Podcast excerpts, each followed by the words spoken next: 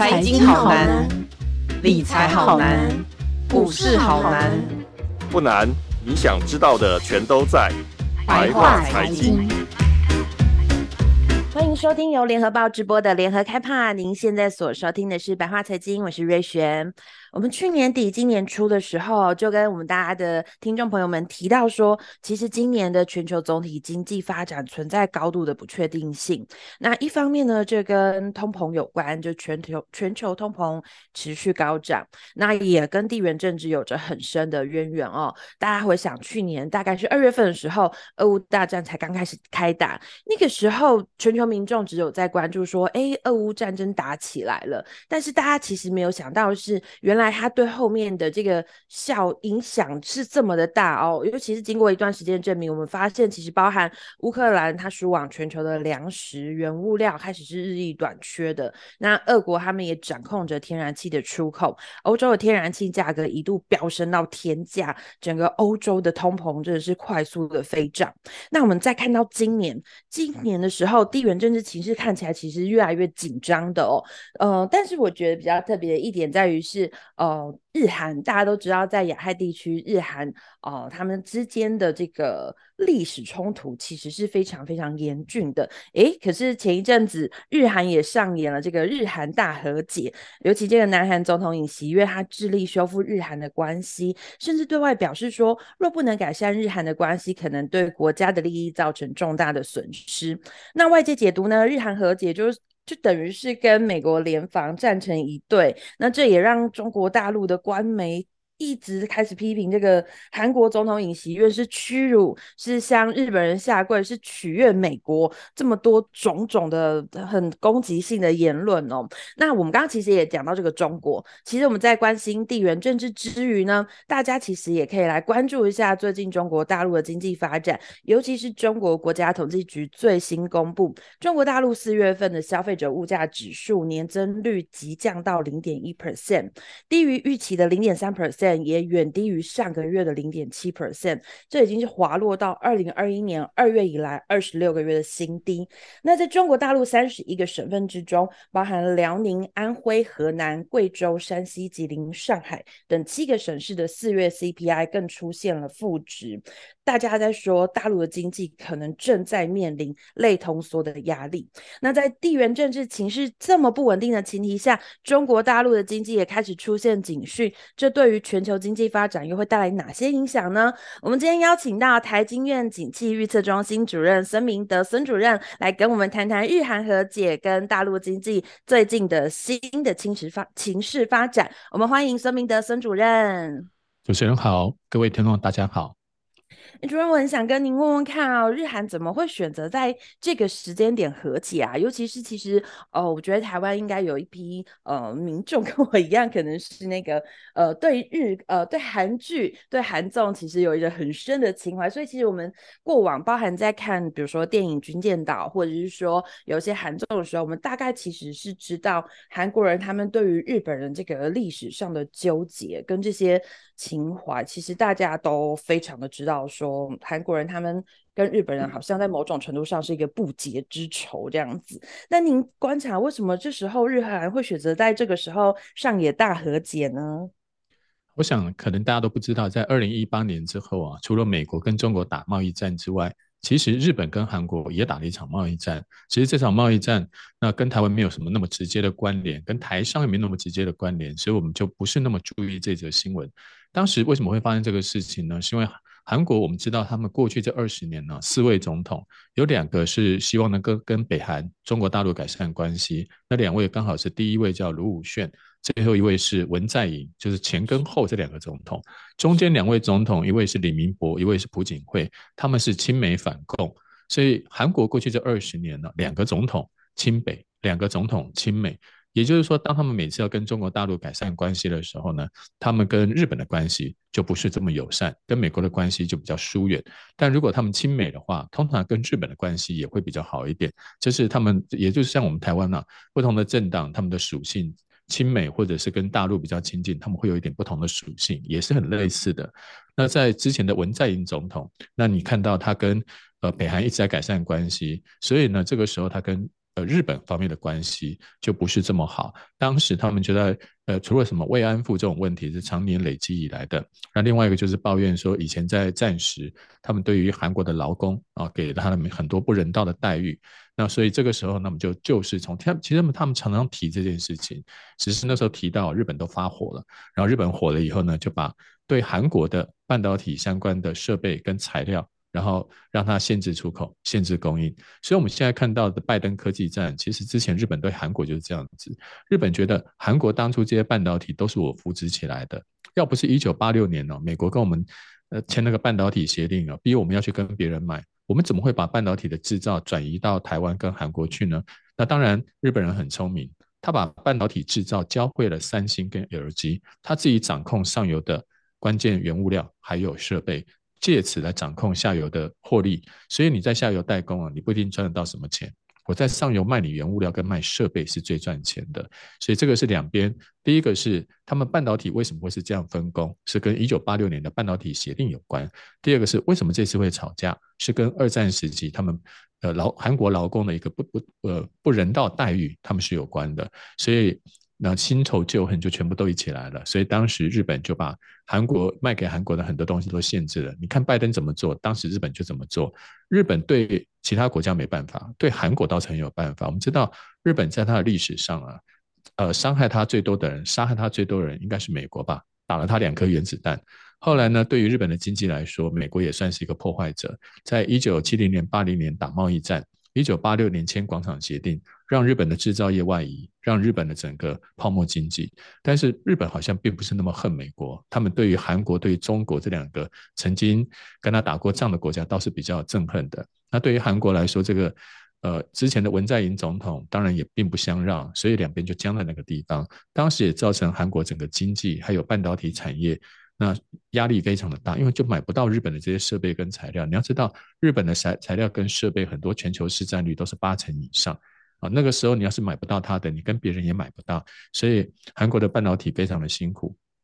那自从我们去年知道这个尹锡悦总统去年上任以后，我们刚刚说了前面四个总统，两个亲北，两个亲美。那这一位尹锡悦总统呢，他原本是呃原本是那个文在寅总统啊调查朴槿惠的检察官。哎，所以他本来呢，你觉得他政治立场应该是会去调查，呃，那个保守党的，但是他也不是啊。他们韩国的政治人物有时候会变啊，所以你看那个韩国电视剧啊，说他们会变来变去的。所以呢，他现在自己选了总统，自己当上了，他的态度呢是又跟朴槿惠，虽然朴槿惠是他他调查的，但是他的态度跟朴槿惠是比较像的，他是亲美的，所以亲美的呃。总统当然跟日本的关系又重新走向了和缓，所以我想，刚前面这段历史，我们先了解一下为什么会打这场贸易战。所以今天你才知道他们为什么会大和解然后？因为之前因为很多东西闹得很僵，而且韩国经济受到很大破坏。大家都知道，从去年到今年为止，韩国的房地产大跌，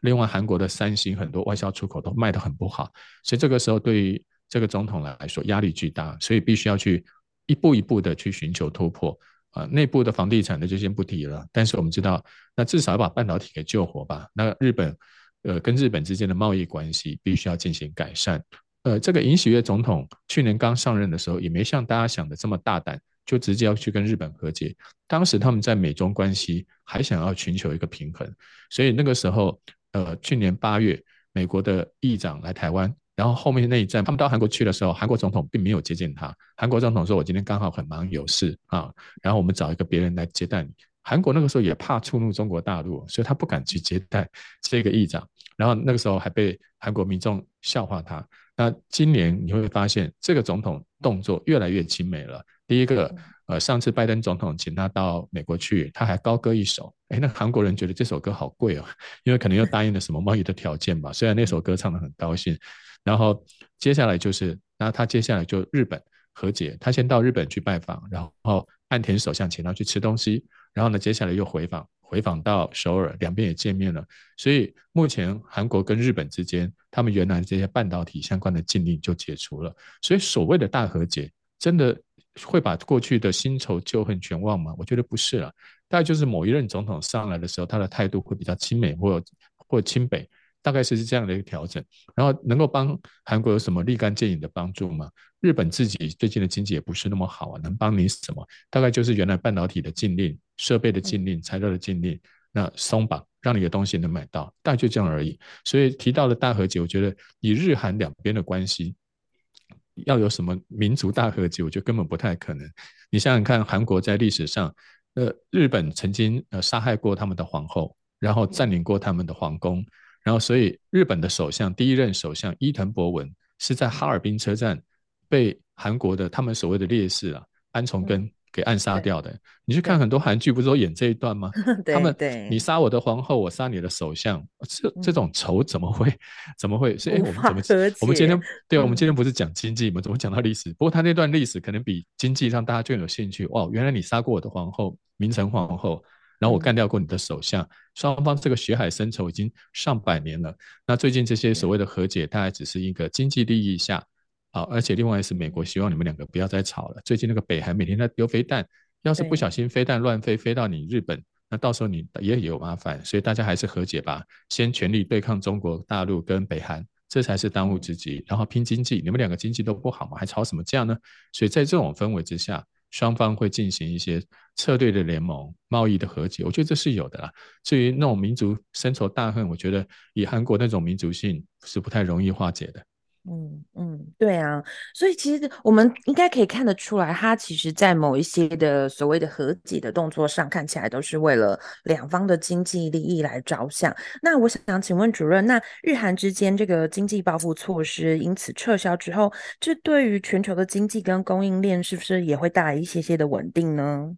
对他们两个自己是有好处，至少韩国买得到东西。我前呢，我记得我二零一九年呢，那那一年我还到日本。因为跟着我们台湾一些企业参访团去日本拜访的时候啊，也拜访过一批日本的企业，他们那个时候是有禁令，因为是政府的禁令嘛，所以民间企业要遵守。然后他们也提到了，当时对于韩国厂商压力非常大，你就买不到这些设备材料，你也做不出来。然后经历经历过这三年疫情之后，那现在呢，只是让你的供应就是供货来源稳定了，但是韩国现在遇到的问题是你还是卖不掉啊。现在中国大陆的经济，待会我们会提到的，中国大陆经济没有复苏的这么快啊。那全世界最大的半导体市场在中国大陆啊，那韩国卖了很多东西，卖车。中国大陆现在最近你没看到新闻吗？中国大陆出口的汽车比日本还要多。中国大陆做了一大堆汽车往国外卖，所以呢，韩国这几年也我们国内也有一些学者或专家也提到了啊，韩国跟中国大陆签自由贸易协定根本没用。你看韩国根本就卖不了更多的东西，那是因为。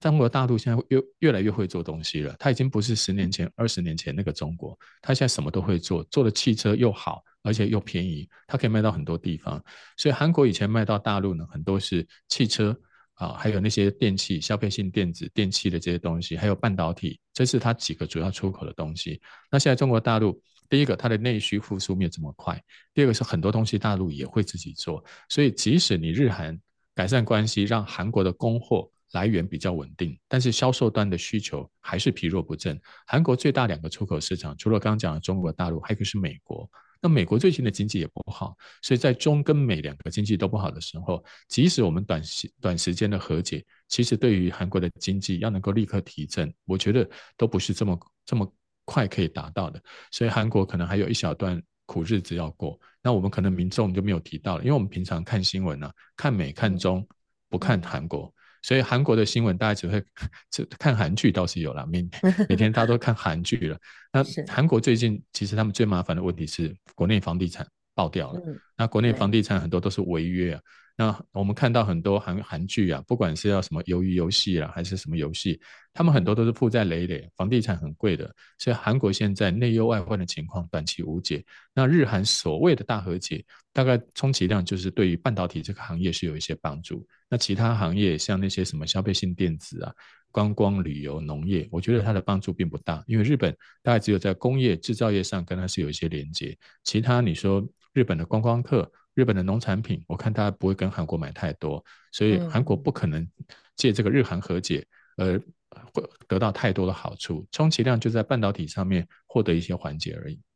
嗯嗯嗯，那我想请教孙主任，因为我们刚刚已经提到说，像日韩之间有很多是在半导体上面的合作，那我也想来看。就是从科技业的这个供应链来看，因为美国它这边掌握的是先进晶片的产业发展，日本他们这边就是有一些先进的，比如说光阻剂等等的半导体所需材料。那韩国他们自己则是有海三星、海力士这些半导体公司。那如果从科技战的角度来看，那日本、日本、韩国他们和解之后，是不是也意味着在科技战上面跟美国是站成一队，一起来联防？这代表着什么样的意义呢？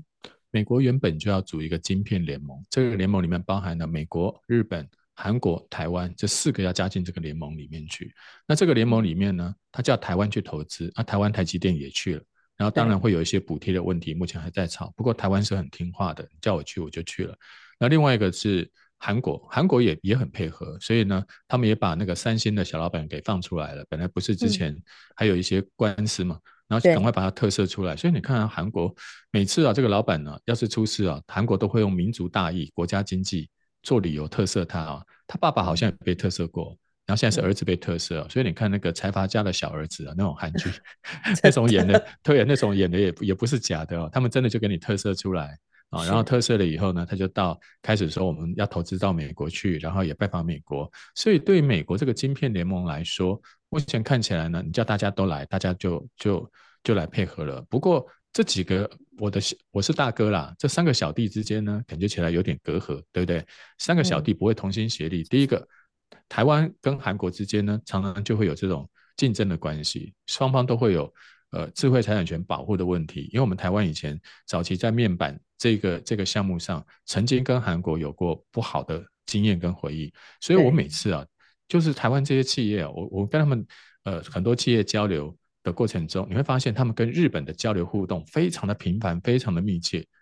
但是跟韩国好冷哦。虽然我们台湾每一年也有一些什么台韩经贸会议，但是呢，参加的企业都不是像跟日本合作的那种企业，规模那么大，然后呃频率这么高。台湾的企业只要一听到韩国，好像第一个想说韩国有什么可以跟我们合作。第二个就是有些科技业就会想到不愉快的过去，他们就不愿意跟韩国合作，所以台韩之间有隔阂、有心结。这两个小弟本来就不合。另外一个是台日之间，台日之间是还好啦，因为我们台湾半导体做的也不错，也都跟日本设备材料也买了很多，所以问题也不大。嗯、第三个就是日韩之间，这个问题是最大的，因为这两个小弟呢之前就不满不不爽对方很久了，常常就会吵架打架。如果我们现在呢四个。要去打打一个中国大陆，那中国大陆又是最大的客户，那这些还没有去打敌人之前，小弟就先打起来，这样是不对的。所以呢，这几个小弟要先和解一下。所以在美国大哥的斡旋之下，日韩之之间进行了和解。那当然，这个半导体晶片是个最重要的理由。那当然，这个联盟组成了以后，是不是就能够？呃，像拜登总统他们想的啊，这个晶片联盟是呃惊奇四超人啊，可以来对付中外那个中国大陆呢？中国大陆是最大的半导体市场啊，比如说像韩国，大概有七八成的半导体都是卖到大陆去。那大陆，如果你美国现在叫我们不要卖给他，那你美国自己吃下来吗？你有那么多的产业吗？所以你会发现，我们现在非常吊诡的是，我们把最终端市场给卡卡住了，然后我们叫这些上游厂都不要卖给他，那我们卖给谁？我们联盟。我们联盟最重要是要卖东西，我们要不然我们这些联盟要干什么？所以美国这一次组这个晶片联盟，当然对他来说中间有一些关关卡卡，日韩的不合是中间限制这个晶片联盟，然后进一步扩张一个很麻烦的因素。那但是呢，日跟韩和解之后，这个晶片联盟还要面对下一个问题，就是中国大陆是这些联盟卖卖半导体卖最多的。如果你不是卖不卖半导体给他，不管你是高阶晶片。不卖给他，然后低阶晶片不让他做，你对自己来说也是会受伤的。所以很多韩国的企业、美国的自己的企业也在抱怨。那美国现在在整个晶片联盟里面，它掌握的是 IC 设计的那个软体。虽然我们听到设计公司有很多，像台湾的联发科也是设计公司，但主要的设计的软体都在美国三大公司的手上。他们光靠那个软体就赚很多钱，因为晶片的设计啊。因为晶片现在那个晶小到啊，比那个比那个什么病毒还要小，你那个新冠疫情的病毒还没有这个晶片小，晶片小到三纳米，所以这些晶片也不可能是人眼去 AutoCAD 拿那个画图纸来画一画，不可能是这种，都是用电脑精密的计算。像这种设计软体是掌握在美国手上，所以表面上美国呢，好像他没有制造，其实设计软体在他手上。另外，美国也掌控了我刚刚说的一些设备跟材料的市占率非常的高，所以美国对于整个晶片联盟，不管在技术上、实质上，它都有很强的掌控力。不过呢，在市场上，它毕竟不是那么大的市场，目前是中国大陆最大。所以，刚刚我们提到的日韩和解，对于整个晶片联盟的成型。运作当然有帮助，但是呢，晶片联盟下一个遇到的也是下一个问题：你怎么去对抗那个最大的市场中国大陆？因为那你没有卖给他，你这个晶片联盟组了半天，其实是没有意义的。嗯嗯嗯，是啊，我们刚刚提到中国这个部分，呃，其实。呃，我们大家其实，在去年，大家回想一下，去年的这个时候，中国正进入一个封城的状况啊，上海封了四五十天这样的时间，几乎是门可罗雀。甚，如果大家还记得的话，去年四月的时候，上海几乎是一台车都没有卖出去过，所有人都待在家里来这一起抗疫。然后直到年底的时候，哎，全中国开始解封之后，大家才陆续的走动。那过了今年一个过年的时候呢，哦，我觉得最明显应该就是。智慧型手机市场，那智慧型手机市场在这个中国农历新年的时候，诶，卖的还不错。结果一过了农历新年三月份之后，开始急速下降。那包含到最近我们看到这个统计数据出来，那四月的 CPI 指呃是年增率急降到零点一 percent 哦。那包含其实除了 CPI 这个指数之外，有时候我们还会一起看的是工业生产者出厂价格指数，就是 PPI 这个部分。然后这个部分它其实也是。呃，二零二零年五月以来的最大降幅，而且已经连续七个月出现负成长，所以我们也想请孙主任帮我们解析一下中国大陆的四月份 CPI 跟 PPI 数据为什么是如此的差强人意？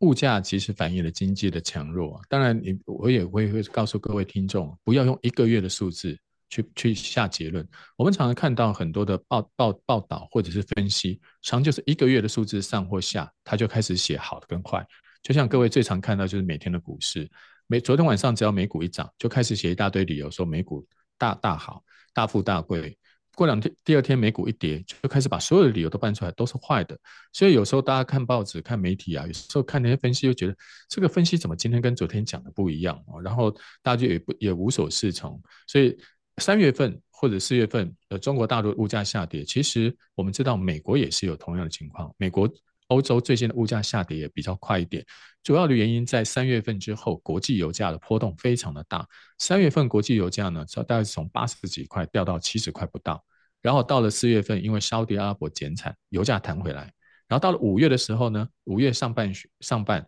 然后油价又开始大掉。当你油价掉的时候，你知道中国大陆买了好多石油啊。那石油价格只要一掉，当然对于它的整个的物价来说就会比较有帮助，它的物价就涨不起来，因为它用油用很多。去年四月的时候，上海封城，街上是没有车的。那今年一解封以后，现在大陆到处都塞车，他们去年没有听过塞车这种，因为根本没有车嘛。然后现在天上到处都是飞机，去年这个时候，台湾跟大陆之间很多航班都停掉了，最近航班都恢复了，你要恢复到很多城市也都很方便，所以天上飞飞机，地下很多车在跑。用油量就会增加，所以中国大陆的经济，你从交通来看的话，它是在复苏，只是复苏的没有我们想的这么快，不像之前前两年那种报复性反弹大爆发。因为别的国家像像他们在二零二零年的时候啊，他们的封锁大概都是几个月啊，封锁完以后，大家就开始第一个上班形态改了，叫你 work from home，叫你在家上班，所以每个人通去买电脑，然后呢买那些什么摄录录影机啦、镜头啊，什么东西买一堆。第二个是大家也都知道啊，疫情这两两三个月没买东西了，所以很多东西都报复性反弹。还有疫情造成供应链的中断，你现在不买，明天你也买不到哦。所以那个时候，二零二一年大家买哦，那原因当然是除了疫情之后的需求，还有供应链中断，必造成你必须要买很多东西。那当然，中国大陆那个那一年的经济表现，出口表现也很棒。但是去年中国大陆整个封锁了，而且它封锁的时间长达一接近长达一年之久。它从去年大概过完年，先封了西安，再封了上海，后来重庆、成都也都有封锁。其实中国大陆去年在二十大之前，因为避要避免这个整个疫情扩大，影响了二十大的顺利召开，所以全国基本上都是属于封锁状态。一直到十一月以后，二十大已经开完了，该连任的连任，该换的换，所以呢，这个时候才开始开放。但是今年一月开放以后，你才发现经过你这一年的封锁以后，房地产已经整个都垮掉了。前两年就在打房，去年不用打，你根本不能上街看房。房地产一垮掉，中国大陆四分之一的经济都是靠房地产。那最近盖房子的不敢盖，买房子的不敢买，民众呢还因为对未来的经济前景有恐惧，所以每个都在提前还贷款。所以第一个房地产受伤回不来四分之一。接下来是中国大陆的金融，除了您刚刚提到的它的物价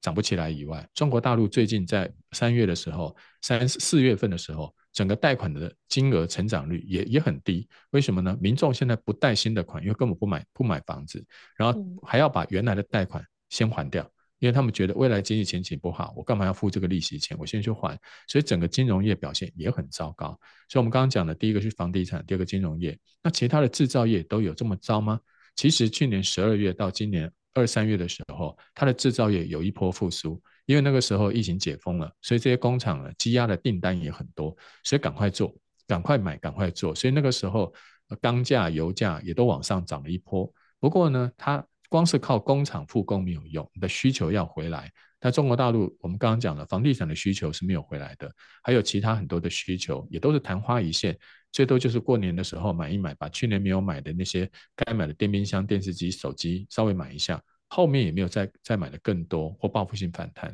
所以供给回来，但是需求不振，所以呢那些多出来的生产可能又变成库存，所以最近大家才看到说我们台湾呃钢铁业也受到这个影响，因为中国大陆在石化跟钢铁，它现在产量都非常的大。所以它不但它做的太多，它自己内需卖不掉，它就往国外卖。所以有些便宜的钢料，它就往全世界放。那这个时候，它的钢价就会影响到台湾的钢价，还有石化原料也有这种情形。中国大陆等于是因为他自己石化原料做太多，自己又消化不完，他就往全世界卖，往东南亚卖。所以，我们台湾很多钢铁石化业现在的外销，除了卖大陆，因为他自己就就做了很多不好卖，卖到东南亚去也会遇到它便宜。便宜料的一一一个竞争，所以中国大陆这一波的复苏没有像大家预期的这么好。第一个是因为一年来的整个封锁，它的它的房地产业目前基本上就处于就基本上就是垮掉了，要重新恢复不知道等到什么时候。接下来是中国大陆还有一些其他产业瞬间产能爆发，但需求没有跟上来，所以过多的产能、过多的库存。又要重新消化掉，所以让大家觉得它好像欲振乏力，因为你做了那么多嘛，所以你的价格一定要低价，你才能卖得掉。所以你刚刚提到它的 PPI 为什么会那么低？因为做太多了，所以呢，在生产端那个呃生产端那边的物价就会非常低，要赶快卖掉。那当然也会影响到消费端，所以它的需求没有回来，才是目前我们大家真正遇到的难题。那至于接下来中国大陆经济，这它的它的经济就这样一直都这么糟吗？我看也不会。现在全世界三大经济体，第一个美国，美国的经济呢现在是缓慢的在往下。大家大家也预测说，美国现在有金融危机，接下来这些银行啊，就算拿到钱，也不会把钱放出去，他们不敢把钱放出去。所以前一阵子倒了好几家银行，后来第一共和也被人家买了，然后呢，接下来叫什么西太平洋银行，好像最近也出事了。美国一家一家银行出事，所以这些银行不敢把钱放出去。当美国的企企业和民众拿不到钱，拿不到贷款，房地产也不会太好，所以大家觉得美国的经济是缓慢的在往下滑。目前看起来转好，眼前看不到。第二个是欧洲，欧洲大家也都知道，它最主要的问题是俄乌战争，俄乌战争没有打完，你也不会好。那目前大家能够期待，也只有中国大陆，因为它毕竟解封了。那当然，中国大陆解封之后，大家另外想到是，诶，他怎么没有用政策去刺激它的经济呢？以前他都会这样做。中国大陆刚好就是在去年底、今年初换届。那中国大陆三月份国务院总理上台了，然后呢，很多的官员陆续要要开始更新，要开始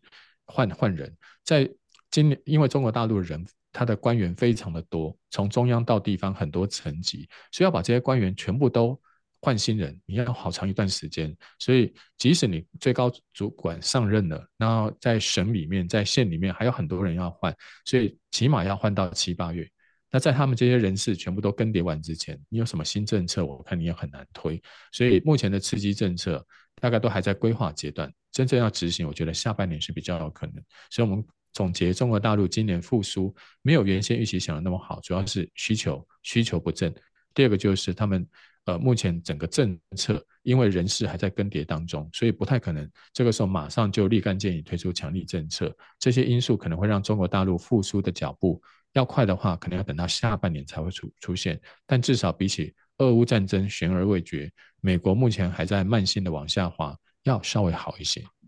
嗯，那我 follow 一下，就是孙主任的刚刚有提到，就是这个政策的部分哦，因为我看到有一些中国大陆的经济学家，他们是有建议说是可以适大加适度的加大这个政策的宽松力度。那中国的货币政策是不是短期间也不会有变化，也是要等到这些人事的更迭都已经确定下来、稳定下来之后，才会有一些新的政策推出呢？呃，他的政策可能会跟欧美很不一样。欧美日目前看起来都是紧缩，你看美国已经升息了嘛，升到五点多了。虽然说接下来不会再升，但是它也不会降。因为，大家除非美国有发生什么重大的经济灾难，经济表现很糟，它就有可能降息。目前看起来这个高利率五点多的高利率可能要维持一段时间。那欧洲的话，目前还在升息当中，英国也还在升息，所以呢，最近大家也看到欧元跟英镑是最强的两个货币，因为美国不升了，就换它升，资金又往它那边去跑。然后下半年的话，大家也在猜日本会不会升息，所以日本的央行总裁最近虽然有一些态度的，呃，会表达一些看法，但是目前还没有松口。不过你看巴菲特，巴菲特最近已经把他的投资重心从美国，最近有也很有兴趣在日本股市方面，他把我们台积电给卖光了，现在跑到跑到日本去投资了，所以大家都也在猜日本下半年可能会有一些货币政策的调整。那这三个都是往紧缩方向跑。只有日中国大陆不是，它现在经济还糟得要命，所以它不可能去紧缩，它只能更宽松。所以中国大陆最近呢，他们呃货币政策呢，还有它的财政政策，在今年两会之后，他也提到了，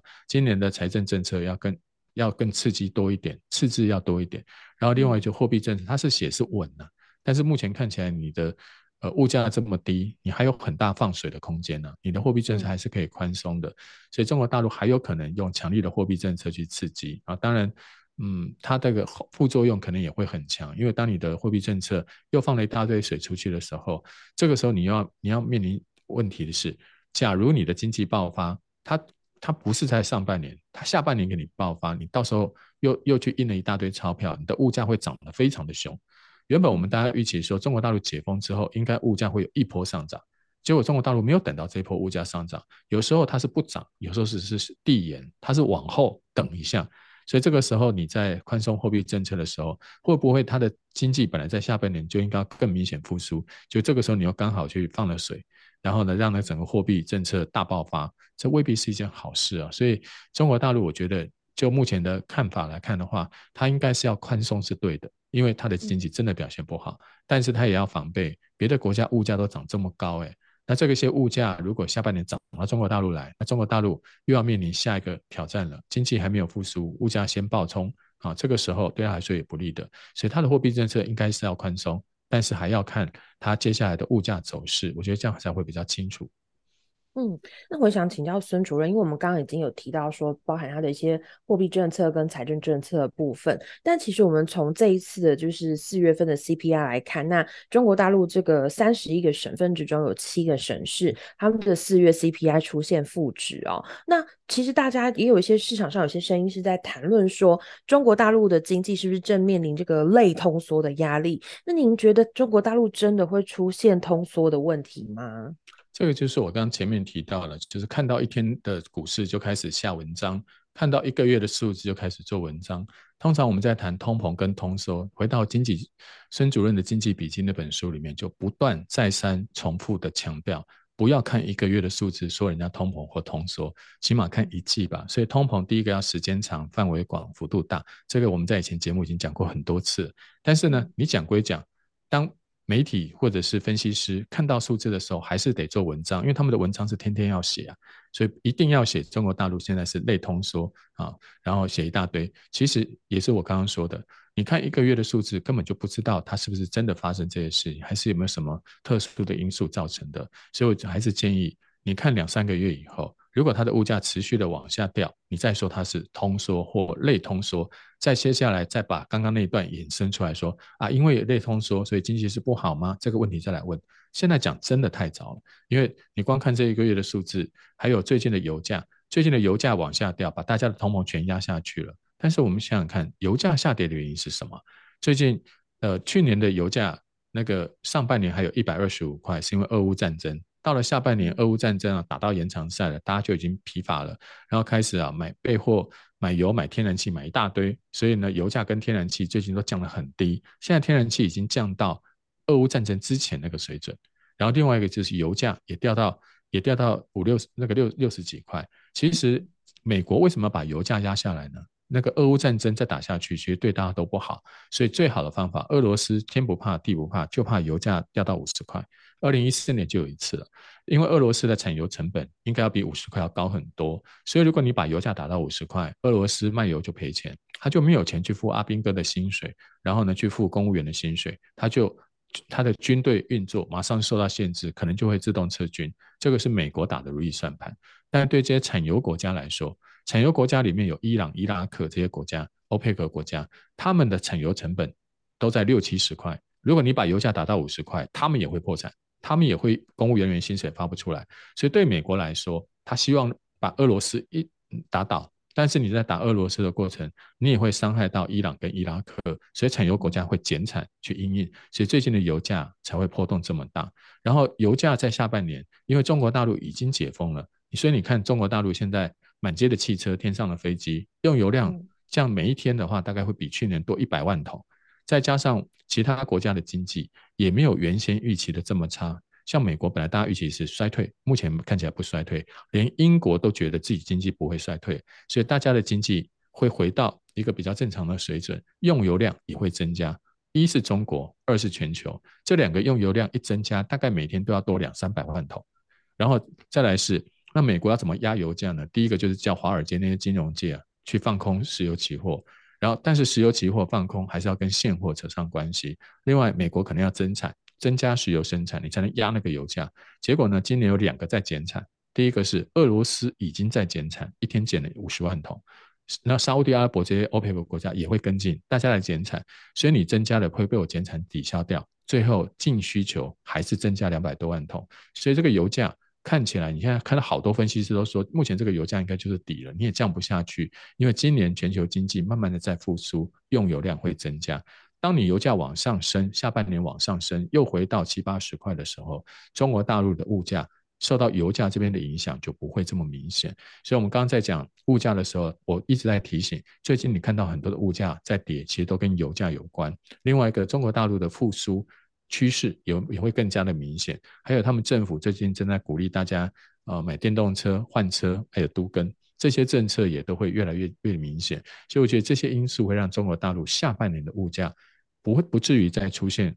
长期性的像日本那种通缩，日本的通缩很大一部分的原因是跟自己的经济没有办法成长是很有关系的，那中国大陆可能目前还没有。遇到这样的这样的问题，所以我觉得四月份的物价物价只是一时的，不要把通缩这个名字冠上去。那你看一季会比较好。第二个是现在的物价很有可能受到原油价格的干扰，所以呢忽高忽低会让你产生误判。到了下半年，油价一往上，它的物价就会再被推上去。第三，中国大陆的复苏，光看一个月就说它没有复苏或者是很超，我觉得也可能也太早了一些。我们再往后面看，时间拉长一点会比较好。其实中国大陆的内需消费最近的数字跟台湾一样，台湾第一季的经济成长率是衰退百分之三，但是街上呢到处都是人。然后你餐厅也不好订，母亲节餐厅也不好订。然后呢，街上的什么机票了、观光饭店了，贵的要命。所以你想想看，我们的经济衰退三趴，结果呢，我们的内内需零售，我们今年的零第一季的民间消费成长了百分之快要百分之七，结果呢，我们的经济是衰退三趴，那大家就会想说，那是不是因为民间消费占的比重很低？那所以呢，不是，我们的民间消费占到经济大概百分之五十，还有政府消费呢，大概有百分之十几，这两个加起来六成多，快七成，这两个的消费竟然还抵不过。出口的衰退，你就知道你的出口掉很多，那你的民间消费成长百分之七被吃掉，就好像啊，呃，我有我有我有选了两两个科目，一个科目呢叫做国文，一个科目叫英文。我的科目国文呢最近进步分数啊进步很多，但是呢我总成绩竟然还退步，那一定是另外一个英文掉太多了，考得很差才把你整个吃下去。所以我们想想看，最近我们台湾的出口外销出口都是掉两位数的十几趴二十趴。所以，就算你的民间消费是成长，你都会被它抵掉。那从这样子来看的话，虽然我们的民众啊最近感觉得听到经济成长率衰退三趴，觉得很难过，但是你想想看，大部分百分之六十的台湾人都是在服务业工作，服务业最近的表现是很好，街上还到处缺工找不到人哦。所以从这个角度来看，大陆可能也有这个问题。我们在看大陆数据哦，也觉得它数字不好。可是它的内需很好，或者是说它的民间消费、零售缺工的情况也跟我们差不多，所以我们有时候在看人家经济数据的时候，应该也要想到我们台湾自己面临的这个问题。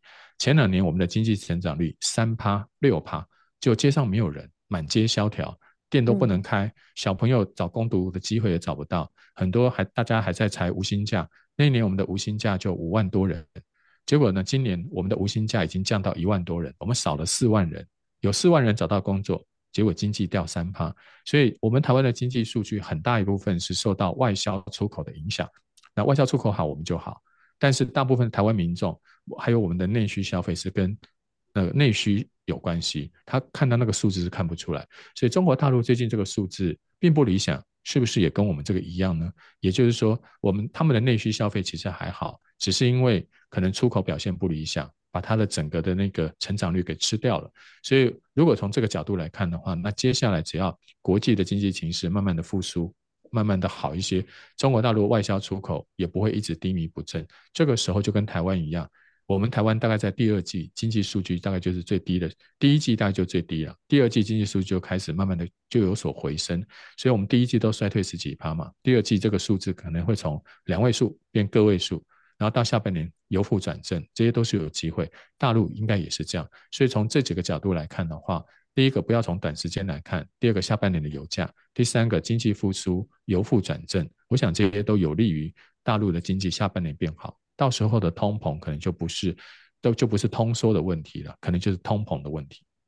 嗯，对，因为刚孙主任有提到说，哎，我们前两年虽然经济成长率很好，但是大家都在家里足不出户。哎，这今年可能经济成长率没那么好，但是大家都到处趴趴走。哦，我却想到，我真的昨天也看到一个新闻，在提到说，上海也是经历过去年一整年比较哦比较低迷点，大家都在家里足不出户的。哎，结果到下半年开始陆续解封之后，然后路上的很多的小吃摊贩啊，他们感觉也是非常的活络，而且他们甚至还会喜欢用一些什么直播的方式，告大家告诉一些婆婆妈妈们说：“哎，我在这里卖个什么呃什么烧饼啊，或者是什么葱油饼啊，大家可以来跟我买。”哎，真的就有婆婆妈妈他们就愿意去到这个市场啊，或是街角来给他们买这个东西。确实，就像孙明的主任跟我们讲的，就是哎。好像看起来今年虽然经济数据没有那么好，可是我们看到其实内需消费是还不错的哦。但刚刚也提到台湾了嘛，所以我也想跟孙主任请教一下，就是台湾其实有许多企业都在中国大陆设厂，那感觉上不管是台湾的出口或是中国大陆的出口，都因为全球的需求没有那么好，那整体的经济数据不如预期。那这对于我们是否也会联联动影响到台湾的科技产业呢？台湾的科技产业，你说受大陆的影响，应该说它受美国的影响是更大的。我们知道这几年美国的科技业，那前一阵都在大裁员嘛，在前两年呢，他们是真人真一大堆，因为那个时候啊，大家都觉得哇，疫情期间科技创新很重要，要买手机，要买笔电，买一堆。另外一个是美国那个时候政府也给了很多资金，希望你们大家不要裁员，尽量留人，所以政府撒钱嘛，你们就尽量去真人，而且那个时候有好几个。呃，有利的因素哇，大家都觉得元宇宙啦、比特币啦、虚拟货币啦、AI 啦，这什么好题材，所以呢，尽量能够找人就找人，先把人给弄进来。反正政府也给了一堆钱，还有那个金融资金市场也不缺资金啊。联准会印了那么多钞，所以呢，多方面的理由之下呢，美国科技业养了一大堆人，就很像我们台湾的企业备货、备料、备库存、买船、买货柜，买了一堆一样。我们台湾都是买这些东西啦，美国是买一大堆人。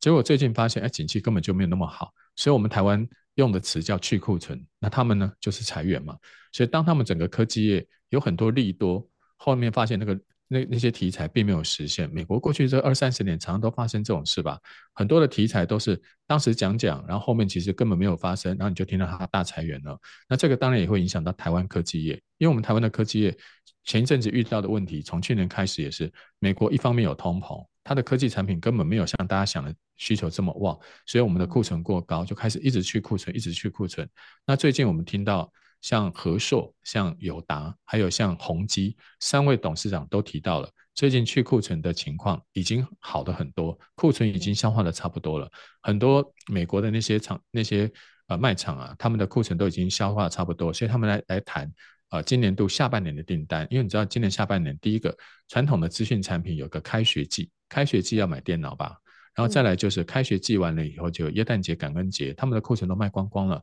所以现在有一些呃美国的企业已经开始重新回来谈今年的订单。所以我想，我们台湾的科技业正在开始迈向复苏。所以虽然中国大陆的经济呃还有美国的经济看起来没那么好，但是呢，我们因为这一年，我们其实从从去年。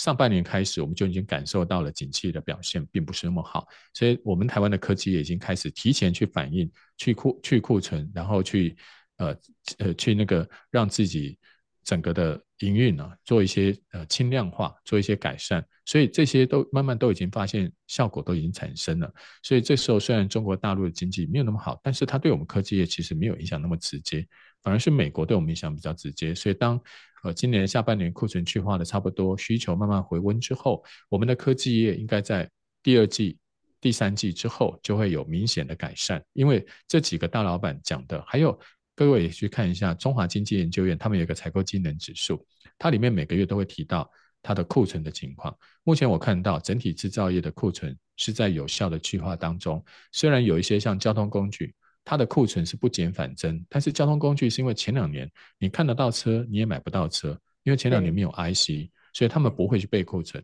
那今年呢，交车速度越来越快，所以也必须要去备货备料。我觉得这个是健康的。那另外一个就是食那个餐饮业是跟跟吃有关系。为什么他们要备库存？你最近从今年的尾牙到春酒，再到母亲节。你你会发现，你每次那个餐馆你就是订不到啊。最近餐饮业是大爆发，所以他们也得备料。所以这两个备货备料是跟内需有关。那其他跟外销有关的，石化跟钢铁，最近呢，它的库存呢就没有明显的改变，因为最近国际钢价走势忽起忽落，还有原物料价格也不是那么那么那么稳定，所以这个时候对于石化跟钢铁的库存来说，他们的库存去化就不是这么快。但最后我们要讲到的是电子资讯产业。电子资讯产业是我看到所有去库存去最快的，而且他们去的非常的明显。再这样下去的话，我觉得五六个月以后，他们的库存应该就要不但不不要再减少，反而应该要开始回补了。所以科技业我们反而不是看中国大陆的经济好不好对它的影响，应该主要是看欧美的需求，尤其是美国的需求，它对科技业影响最大。另外一个影响科技业最近比较大的原因是库存。那目前看到它的库存指数也是很明显的去化，再加上几个大老板目前也都提到库存去化的进度，那他们都觉得很满意。那下半年订单也开始在谈，所以我想我们的科技业，呃，从去年他们是春江水暖鸭先知，他们早就已经感受到景气的寒冬。那目前看起来，景气对他们来说已经到了谷底，已经要开始做一个触底反弹，所以中国大陆的经济对他来说应该不是那么大的问题。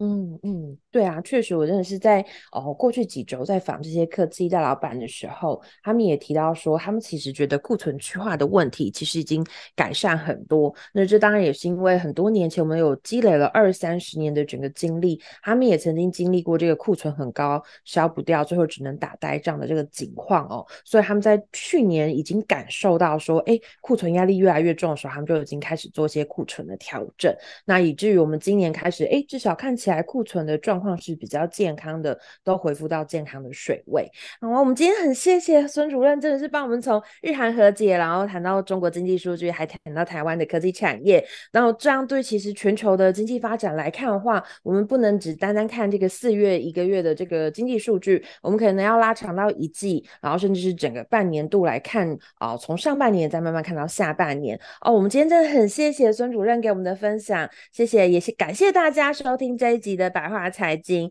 那我们下一周的百话财经再见喽！谢谢大家，谢谢主任，谢谢，拜拜。拜拜。更多精彩的报道，请搜寻 VIP.UDN.com 联合报数位版，邀请您订阅支持。